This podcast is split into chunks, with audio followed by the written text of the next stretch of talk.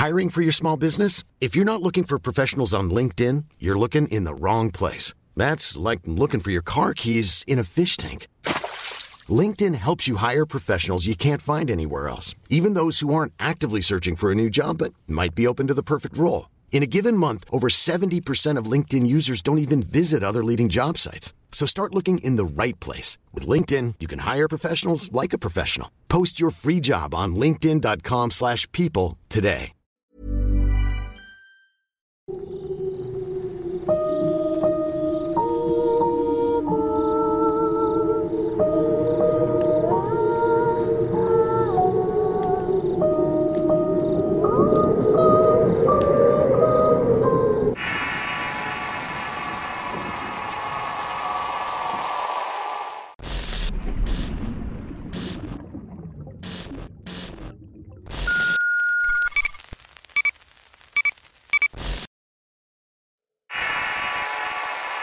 El condenado.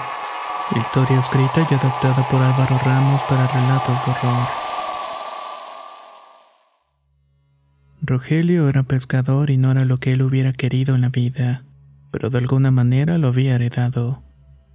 Realmente odiaba su trabajo y la sensación de todo el tiempo estar húmedo y con arena en el cuerpo le hacía sentir miserable. El fuerte olor a pescado que lo acompañaba donde fuera y que no se le quitaba ni con varios litros de cloro. Siempre le recordaba en la vida que no puedes elegir tu destino. Él había heredado su trabajo de su padre, quien había muerto cuando él tenía 15 años. En ese tiempo, Rogelio pensaba en irse del pueblo costero donde había nacido para estudiar la universidad y convertirse en ingeniero. Le encantaban los barcos y las máquinas, pero nunca pensó que con el tiempo fuera a terminar odiando el mar y todo lo que le rodeaba. Fue padre a los 17 y se casó a los 19 cuando nació su segunda hija. Nunca pudo salir del pueblo. Día tras día se levantaba con la misma pesadez y siempre con las mismas quejas y la misma actitud de rotilta. En estas pinches aguas ya no hay peces para vivir. Siempre le decía a su esposa Socorro. Ella en cambio era un poco más optimista. Trataba de apoyarlo en cada una de las ideas que se le ocurrían. En una ocasión quiso dejar la pesca para poner un puesto de bebidas preparadas, pero quebró. En otra ocasión quisieron poner un negocio de comidas, pero con la llegada de un restaurante al pueblo la idea fracasó por completo. De cierto modo, la vida le decía que su único camino era el mar, y Socorro le entendía a la perfección. Por eso, a pesar de apoyarlo, siempre trataba de recordarle las cosas buenas del pueblo y su trabajo. Cuando Rogelio tenía 25 años ocurrió un accidente que le cambió la vida. Socorro iba con otras seis personas en la lancha hacia otra comunidad costera. Ahí vivía su familia y en algún punto del trayecto la embarcación desapareció. Estuvieron buscando los restos del bote y los cuerpos de los tripulantes, pero nunca encontraron nada. Aquello se recordaba como el día que el mar se los tragó. Desde esa edad Rogelio se hizo a cargo de sus hijas y para poder sacarlas adelante, Tenía que seguir haciendo aquello que tanto odiaba. Día tras día repetía la misma rutina. Su motivación eran ellas, aquellas pequeñas que soñaban con ser doctoras. Yo no les voy a fallar como me fallaron a mí. Ellas sí tienen que ir de aquí para conseguir sus sueños. Se repetía cada mañana mientras empujaba su lancha hacia el mar. Una tarde Rogelio regresaba de pescar. Había navegado varios kilómetros más adentro en búsqueda de un banco de atunes. Saqueaba por las aves, era experto en esto, pero de pronto una luz le llamó la atención. Esa luz venía de una enorme pared de rocas y era un brillo intenso que lo hacía querer acercarse para ver qué era aquello. Conforme lo hacía se daba cuenta que la luz salía del fondo del mar, muy cerca de aquellas rocas. Él conocía a la perfección la zona y sabía que debajo de él había varias formaciones rocosas, que si no tenía cuidado podía romper su embarcación. Pero la curiosidad por saber qué era aquello que brillaba en el agua era mayor que su preocupación y decidió acercarse. Fue en cuestión de instantes que una fuerte marejada comenzó a arrastrar el bote hacia la pared de rocas. Rogelio intentaba por todos los medios dar marcha atrás para evitar un accidente pero no lo conseguí hasta que pasó lo inevitable. La embarcación chocó de frente contra una roca y de pronto el agua comenzó a hundirla. Rogelio no tuvo más remedio que saltar al agua y nadar para ponerse a salvo. Sabía que el vacío de agua que se forma cuando una lancha se hunde podría arrastrarlo algunos metros, y con las olas así era mejor estar lejos. Como pudo se aferró a una roca y lentamente comenzó a escalar para escapar de la marea. Sabía que en cuestión de minutos el nivel del agua subiría y tenía que ponerse a salvo. Una vez en una zona lo suficientemente alta vio su pequeña y vieja embarcación hundirse por completo en el agua, justamente en la zona de donde salía aquella luz. ¿Qué es eso del fondo? se preguntaba mientras miraba hundirse su único sustento económico. Un centenar de imágenes pasaron por su cabeza en ese momento. Recuerdos de su padre y de su infancia, el rostro de su mujer y también de sus hijas. Si no podía trabajar, no podía ayudarles a cumplir su sueño. La luz poco a poco se fue apagando casi al ritmo que el sol se ocultaba. Como pudo siguió escalando hasta llegar a la cima de esa pared. Tenía las manos llenas de cortadas por el filo de las rocas volcánicas y con los pies completamente hinchados. Decidió caminar casi 10 kilómetros hasta una comunidad donde pidió auxilio. Ahí le contó un hombre su historia y le pidió ayuda. Por alguna razón no le quiso decir lo que vio en el fondo del mar. Sentía que se compartía aquel hallazgo al que más se le fuera a adelantar y quedarse con aquello. Bien podría tratarse de un tesoro y si es otra cosa. Y si es un monstruo marino. Se preguntaba mientras el hombre que lo ayudó lo llevaba hasta el pueblo. Los siguientes días fueron difíciles para él. El dinero escaseaba y sin lancha no podía salir a pescar. Como pudo, pidió dinero prestado para rentar una lancha. Se veía desesperado, pero no por pescar. Quería regresar a ese lugar para descubrir qué era aquello que lo había despojado de su medio de trabajo. Esa mañana su vida cambió por completo. Rogelio se levantó temprano y llevó a sus hijas a casa de su madre y le dijo que regresaría por la tarde. Esta vez iba bien equipado. No solamente llevaba su equipo y redes para la pesca, llevaba herramientas, un equipo de buceo y un arpón. Sea lo que sea, lo voy a descubrir, pensaba por dentro. El hombre sabía que por la hora sería imposible acercarse por agua. La marea estaba baja y las rocas le impedían llegar hasta ese punto. Así que se detuvo en una playa cercana y comenzó a caminar hasta lo más cerca que pudo a la pared de piedras. El resto del camino lo haría nadando y buceando. La única experiencia de buceo de Rogelio que había tenido fue cuando en una ocasión un turista gringo le había regalado un equipo. El hombre estaba muy agradecido por haberlo llevado a conocer la costa que lo invitó a bucear con él. Prácticamente no sabía nada y ni siquiera sabía usar un tanque, pero de igual manera se lanzó a la aventura. Para su fortuna el oleaje era casi nulo. El mar estaba en completa tranquilidad y pudo nadar hasta esa zona y poco a poco fue acercándose. Se iba sosteniendo de la pared y decía que era por aquí. Recordaba bien el lugar, pues aquel día antes de irse había marcado la roca de la cual se sostuvo para evitar hundirse. Le tomó unos minutos tomar el valor para sumergirse y no veía brillar nada, así que podría ser en vano todo aquello. Pero no quería quedarse con la duda. Se persinó y le pidió a su padre que lo acompañara y se zambulló en el agua. Una serie de cavernas subacuáticas se mostraron ante él. Aquellas cuevas no las conocía y nunca había escuchado hablar de ellas. Si alguien las hubiera descubierto antes ya se habrían enterado. La vista del de afuera era algo tenebrosa. La oscuridad en su interior era una advertencia de que algo malo podría pasar. Así que pensando en sus hijas decidió volver a la superficie y no arriesgarse de más. Tal vez si vengo con más personas podemos ver qué hay en el interior, pensó, pero de pronto al estar flotando en la superficie esa luz volvió a aparecerse. Esta vez sabía de dónde venía. Salía de una de esas cavernas y le confirmaban que algo extraño estaba ocurriendo ahí dentro. Nadó hacia las rocas para salvarse de cualquier ataque o marejada violenta pero al contrario de lo que él creía, nada de eso pasó. Por el contrario, algo bueno salió de las profundidades. Era como si el mar hubiera escupido un tesoro para él. Frente a sus ojos salió una red con al menos 50 peces, todos vivos y que sin duda los podría vender con facilidad. Entendió que eso era una muestra de riqueza que podría encontrar allá abajo. Así que tomó la red y lentamente fue nadándose a la orilla donde tenía amarrada la lancha. Con esto puedo comer una semana completa, decía mientras cargaba los enormes peces a la pequeña embarcación. Tengo que regresar y esta vez entrar a las cuevas. Si otros pescadores han hundido ahí, seguramente debe haber algo de valor. Joyas, dinero, hasta oro. Se decía una y otra vez en camino a casa. Al llegar y hacer las cuentas de su pesca, se dio cuenta de que aquellos peces eran róbalos. Ninguno era menor a 6 kilos de peso.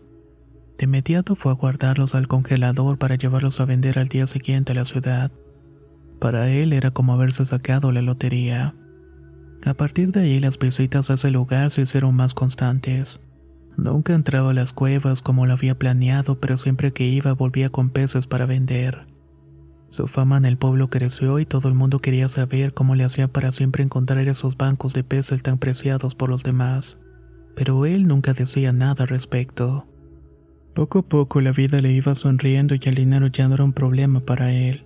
Se hizo de su propia embarcación y de más equipo de trabajo. Mucha gente pensaría que para la cantidad de pesos que lograba sacar necesitaría al menos dos ayudantes.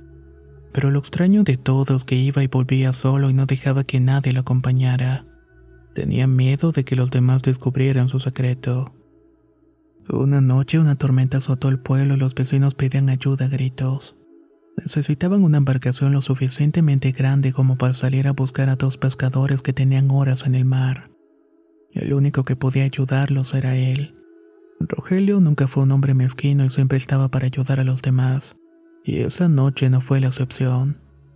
Salió al mar con cuatro compañeros más para buscar a sus amigos y era de noche y no veía nada. La lluvia y el viento les impedía alejarse mucho de la costa. Necesitaban forzosamente esperar a que la tormenta pasara o si no todos iban a sufrir las consecuencias. De pronto un grupo de luces comenzaron a salir del mar como si aves se trataran. Se agruparon para moverse de un lado para otro como haciendo señales. Los cinco hombres se quedaron boquiabiertos con aquella manifestación. No entendían nada de lo que estaba pasando. Y de pronto uno de ellos dijo que tenían que seguir aquellas luces, que podrían guiarlos hasta donde se encontraban los amigos. Pero Rogelio sabía de dónde habían salido y se negaba rotundamente a ir hacia allá. Esa noche Rogelio dejó morir a dos compañeros desaparecidos. Se negó a ir hacia ese lugar para buscarlos a pesar de las súplicas de los demás. Prefirió mantener en secreto su descubrimiento en búsqueda del beneficio personal. No quiso ayudar a quienes tal vez pudieran haber estado con vida todavía. Desde esa noche los vecinos de la comunidad no volvieron a ver a Rogelio con los mismos ojos, y todos comenzaron a llamarle el condenado. Los años pasaron y las hijas del hombre entraron a la preparatoria. Él ya no se dedicaba a la pesca, pues durante todo ese tiempo había amasado una pequeña fortuna derivada de lo que encontraba en aquel sitio. Ahora era. Even on a budget, quality is non-negotiable. That's why Quince is the place to score high-end essentials at 50 to 80% less than similar brands. Get your hands on buttery soft cashmere sweaters from just 60 bucks, Italian leather jackets, and so much more. And the best part about Quince, they exclusively partner with factories committed to safe, ethical and responsible manufacturing. Elevate your style without the elevated price tag with Quince. Go to quince.com slash upgrade for free shipping and 365-day returns. If you thought the only way to get a more defined jawline with natural-looking results was through surgery, think again. Juvederm Volux XC is a non-surgical injectable gel filler that improves moderate to severe loss of jawline definition and can help you achieve natural-looking results with little downtime. Even better, this improved definition lasts up to one year with optimal treatment. No maintenance required. Improve jawline definition for a smooth, sculpted look with Juvederm Volux XC. For important safety information and to find a licensed specialist, visit juvederm.com. That's J U V E D E R M.com. Not for people with severe allergic reactions, allergies to lidocaine, or the proteins used in Juvederm. Common side effects include injection site redness, swelling, pain, tenderness, firmness, lumps, bumps, bruising, discoloration, or itching. There's a risk of unintentional injection into a blood vessel, which can cause vision abnormalities, blindness, stroke, temporary scabs, or scarring. Talk to a licensed specialist to find out if it's right for you. Dueño de varios negocios en el pueblo, y con la llegada de más turistas, estos negocios hacían que él pudiera tener una vida cómoda, pero principalmente alejada del agua. La vida de Rogelio había dado un giro, aparentemente estaban llegando todas las recompensas que siempre buscó, pero también había tenido alguna pérdida. Su madre murió de una enfermedad terminal y el único amigo que le quedaba y que trabajaba para él como guía de turistas en una de las lanchas que había comprado. Una tarde tuvo un accidente y se ahogó mar adentro. Ahora vivía solo y sin nadie con quien disfrutar su pequeña fortuna. Su actitud cambió severamente, y ahora era un hombre egoísta y mezquino que repudiaba tanto a la gente del pueblo como a los turistas, esto a pesar de que seguía viviendo de ellos. Por su actitud y la vida tan opulenta que le daba a sus hijas en otra ciudad, ellas casi no lo visitaban. Regresar al pueblo para verlo era el mismo cuento de nunca acabar. Ver a su padre borracho buscando con quién pelear y amenazando a todo aquel que se atreviera a enfrentarlo. No era algo que ellas disfrutaran y se lo hicieron saber dejándolo cada día más y más solo. Una noche una mujer del pueblo escuchó gritos que provenían de la calle. Afuera estaba lloviendo a cántaros y los perros ladraban como si persiguieran a alguien. Al asomarse por una ventana vio a Rogelio arrastrándose por los suelos siendo atacados por aquellos animales. El hombre emitía unos fuertes gritos de dolor y de tristeza. Se escuchaba como pedía perdón y buscaba auxilio, pero esa noche nadie salió en su ayuda. Poco a poco el barullo de los perros se fue apagando casi al mismo tiempo que la lluvia. Todo quedó en total calma. Fue un vecino de toda la vida de Rogelio que lo levantó del suelo y lo llevó a la puerta de su casa. El hombre parecía estar dormido y no tenía fuerza ni para sostenerse. Tenía algunas mordidas o arañazos, pero estaba vivo. A partir de ahí la gente comenzó a notar algo. Siempre que llegaba la lluvia también lo hacía el sufrimiento de Rogelio. La condena de la cual hablaban parecía ser cierta. Ya no solo se trataba de que era un hombre solitario y ahora todos sabían que algo lo estaba atormentando. En el pueblo se creía que el remordimiento por sus acciones pasadas lo tenían al borde de la locura, aunado a la profunda soledad en la cual estaba inmerso. Pero había algo más. Pronto la gente comenzó a notar unas extrañas luces que se posaban sobre la casa de Rogelio justamente antes de comenzar a llover. Son las almas de quienes han perecido por su culpa decía la gente del pueblo y de pronto comenzaron a circular rumores de toda clase a su alrededor. Todos parecían tenerle odio a quien alguna vez fue su amigo que esperaban que un día de estos ese hombre muriera por justicia divina, o tal vez a manos de alguno de sus enemigos. Rogelio estaba cada día peor. Físicamente seguía siendo ese hombre fuerte y sano que todos recuerdan, pero mentalmente las cosas eran diferentes. Su profundo miedo por el mar se hizo notorio un día que le avisaron que una de sus lanchas más grandes se había desamarrado. Esta estaba siendo arrastrada por el oleaje. El hombre ofreció una buena suma de dinero para que les trajeran de vuelta su bote, pero nadie le hizo caso a la petición. Lo dejaron solo y pudieron ver cómo aquel mezquino hombre gritaba mientras veía irse su preciada lancha. Todo esto a varios metros alejado del mar quien llegó a ser uno de los hombres más adinerados y temidos del pueblo. Hoy en día era el blanco de burlas de ataques por quienes se sentían defraudados. Al grado que perturbados por las luces que veían sobre su casa decidieron un día terminar con su vida. Todos estamos de acuerdo y nadie nos va a traicionar. Fueron las palabras de quienes planearon la muerte de Rogelio el condenado. Hasta cierto punto creían que le ahorrarían el sufrimiento ya que Rogelio vivía ahora como un loco encarcelado en su propia casa. El incendio se lograba ver desde la entrada del pueblo. Las llamas de inmediato comenzaron a carbonizar todo a su alrededor. La gente miraba desde su casa lo que acababan de hacer esperando que eso terminara pronto. Pero no terminó como ellos esperaban. Las luces misteriosas se postraron una vez más sobre la casa del condenado y con ellas una fuerte lluvia que terminó por apagar el fuego en cuestión de minutos, haciendo que esa noche Rogelio saliera de ahí con una sola cosa en mente, vengarse de quienes lo habían intentado matar. La noticia había recorrido todo el estado y las hijas del hombre se habían enterado, así que volvieron al pueblo con la intención de sacar de ella a su papá y llevarlo con ellas. Entendían que la soledad y la tristeza lo estaban matando y querían por primera vez ayudarlo. El hombre se negaba rotundamente y les pedía que se fueran y lo dejaran ahí. Quería que se marcharan para siempre del pueblo y no regresaran jamás. Les dijo que el dinero que tenía en el banco les serviría para vivir cómodamente hasta que pudieran trabajar, pero que no podían hacerse cargo de nada de lo que había en el pueblo, ningún negocio ni tampoco alguna propiedad. Lo mío es mío por toda la eternidad, les dijo esa noche. Las jovencitas pensando en que su padre había perdido la locura y por su ambición de dinero planearon irse al día siguiente y cumplir con las palabras de su padre.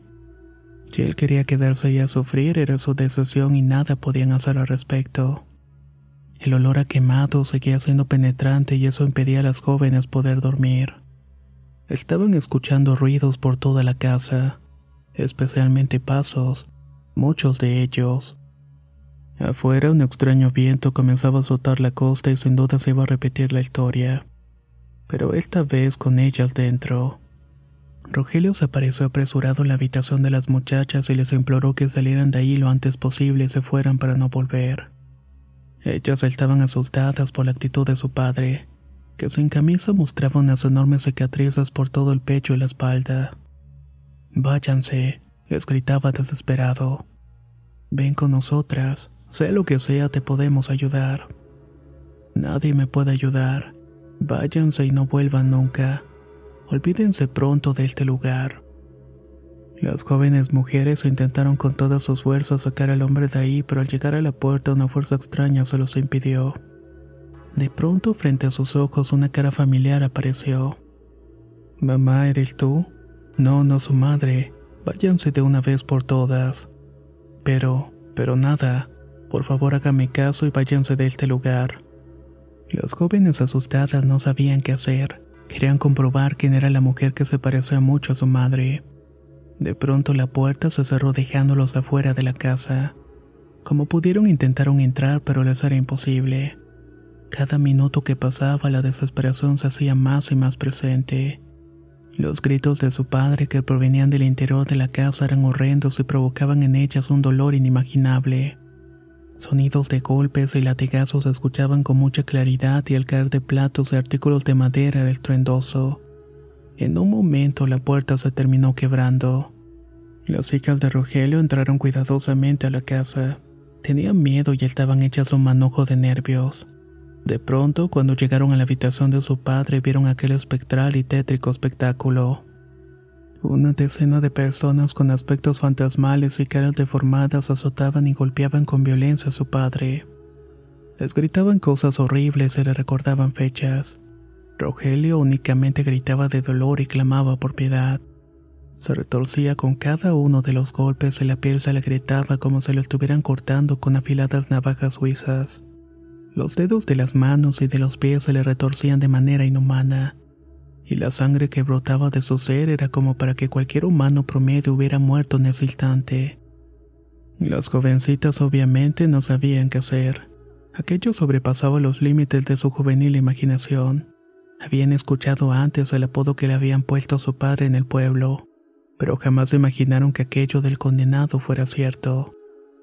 Rogelio logró ver por última vez a sus hijas pidiéndoles perdón por lo que había hecho. En ese momento las figuras espectrales desaparecieron dejando únicamente una figura de luz de unos dos metros de alto que se paró detrás de Rogelio. Esta luz se acercó como para susurrarle algo al oído. Claro que lo haré. Te voy a devolver todo, pero con ellas no. A ellas déjalas tranquilas. Rogelio se paró con mucha dificultad y salió de la casa con pasos lentos. Pasos que poco a poco se fueron convirtiendo en una veloz corrida con dirección a la montaña. Sus hijas intentaron seguirlo, pero la oscuridad era tal que les dificultaba seguir el paso. Regresaron por la camioneta de su padre y se fueron en la misma dirección que él. Llegaron a una parte donde el camino se hace inaccesible para los autos, así que la siguiente parte la hicieron a pie. Sabían que su papá había pasado por ahí pues había marcas de sus pisadas en el lodo fresco, así que simplemente la siguieron. El sonido del mar les indicaba dónde estaban. ¿Alguna vez escucharon de ese lugar? ¿Alguna vez durante su niñez su padre les había dicho a su madre sobre un extraño suceso cerca de la pared de piedras? Ahí donde las olas chocan y se escucha el mar llorar. Apresuraron el paso y vieron el cuerpo abatido de su papá parado en el filo de aquella colina. La mayor de ellas dio un grito para llamar su atención y evitar que hiciera una locura. Pero el hombre únicamente volteó, les mandó un beso con la mano y se dejó caer de espaldas a las rocas. Al tocar el mar, una fuerte luz salió como un rayo que se perdió en el cielo frente a ellas. El cuerpo de Rogelio nunca fue localizado. Ahora era uno más de todos aquellos marineros que habían perdido la vida en aquella zona. Sus hijas cumplieron las órdenes de su padre. Se fueron del pueblo y nunca más volvieron. La casa de Rogelio quedó abandonada por años y también sus negocios y propiedades. La gente del pueblo, al enterarse del trágico violento final del condenado, jamás quisieron hacer nada por quedarse con sus cosas. Creían que todo aquello era parte de su maldición o cualquiera que intentara usar sus lanchas o reclamar su propiedad también sufriría el mismo destino que aquel hombre. Años después una leyenda comenzó a tomar forma. Habían pasado ya varios años y a la costa llegó flotando una lancha sin motor. En su interior venían dos hombres sumamente asustados. Uno de ellos no paraba de rezar y el otro repetía una y otra vez lo mismo. Condenado. Vimos al condenado. Se dice que la leyenda del condenado se usa como escarmiento para quienes la avaricia lo ciega, y no es más que un dicho popular. Pero para quienes conozcan la zona cuentan que navegar de noche frente a esas costas veracruzanas es muy anormal. Dicen que ven la luz de un faro que los invita a acercarse, pero que en la realidad no existe ninguno en los mapas. Ven una luz que los atrae hacia aguas peligrosas como esperando que caigan sus redes tal como si un banco de peces se tratara.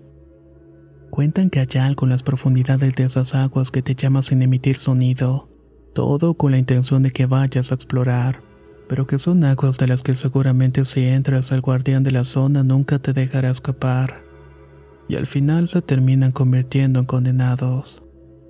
Tal vez eso fue lo que le sucedió al condenado en un principio.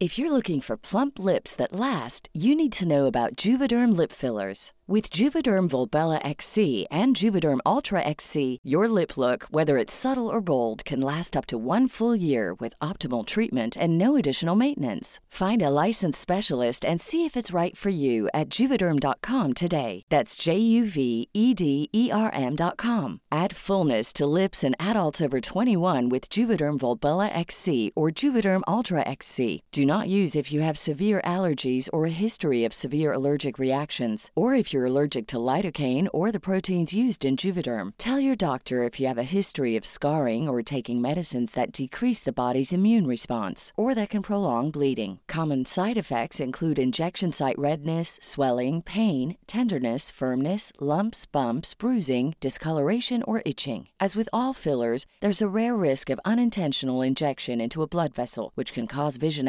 abnormalities, blindness, stroke, temporary scabs, or scarring. For full important safety information, visit juvederm.com. Hey, folks, I'm Mark Marin from the WTF Podcast, and this episode is brought to you by Kleenex Ultra Soft Tissues your ally to help tackle your allergy symptoms this season. I love the change of seasons, but nobody loves pollen and all those other things floating in the air that make you sneeze during this nice weather. Kleenex Ultra Soft tissues are hypoallergenic and allergist approved. So fight back against watery eyes and runny noses without worrying about irritating your skin. For this allergy season, grab Kleenex and face allergies head on.